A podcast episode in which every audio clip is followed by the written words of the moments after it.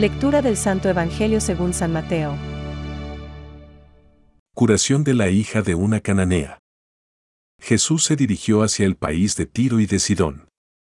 Entonces una mujer cananea, que salió de aquella región, comenzó a gritar. Señor, hijo de David, ten piedad de mí. Mi hija está terriblemente atormentada por un demonio. Pero él no le respondió nada. Sus discípulos se acercaron y le pidieron. Señor, atiéndela, porque nos persigue con sus gritos. Jesús respondió. Yo he sido enviado solamente a las ovejas perdidas del pueblo de Israel. Pero la mujer fue a postrarse ante él y le dijo. Señor, socórreme. Jesús le dijo. No está bien tomar el pan de los hijos, para tirárselo a los cachorros. Ella respondió. Y sin embargo, Señor, los cachorros comen las migas que caen de la mesa de sus dueños. Entonces Jesús le dijo. Mujer, qué grande es tu fe.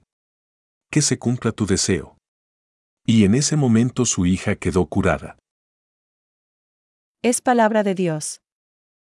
Te alabamos, Señor.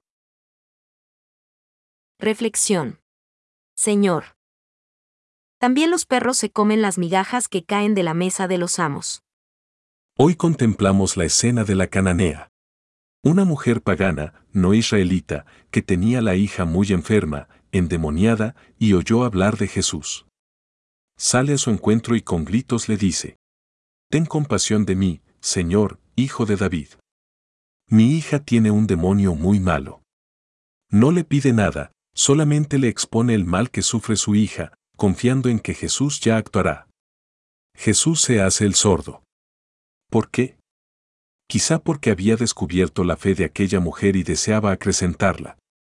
Ella continúa suplicando, de tal manera que los discípulos piden a Jesús que la despache.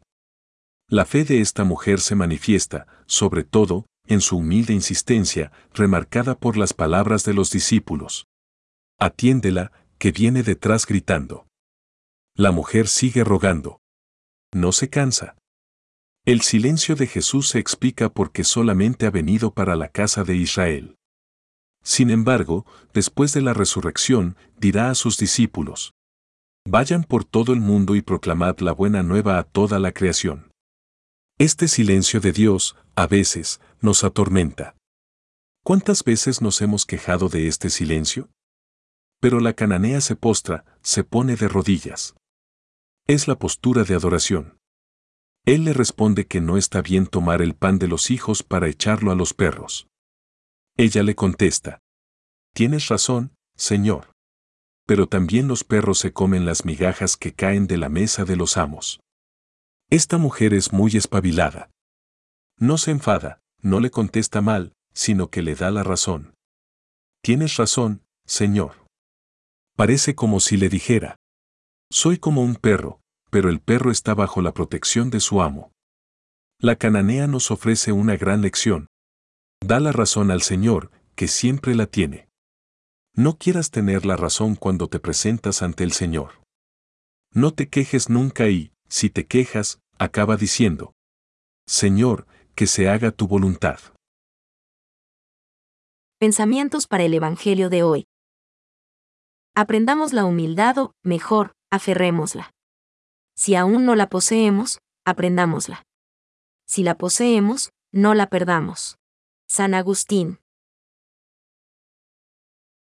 El Señor no cierra los ojos ante las necesidades de sus hijos y, si a veces parece insensible a sus peticiones, es solo para ponerlos a prueba y templar su fe.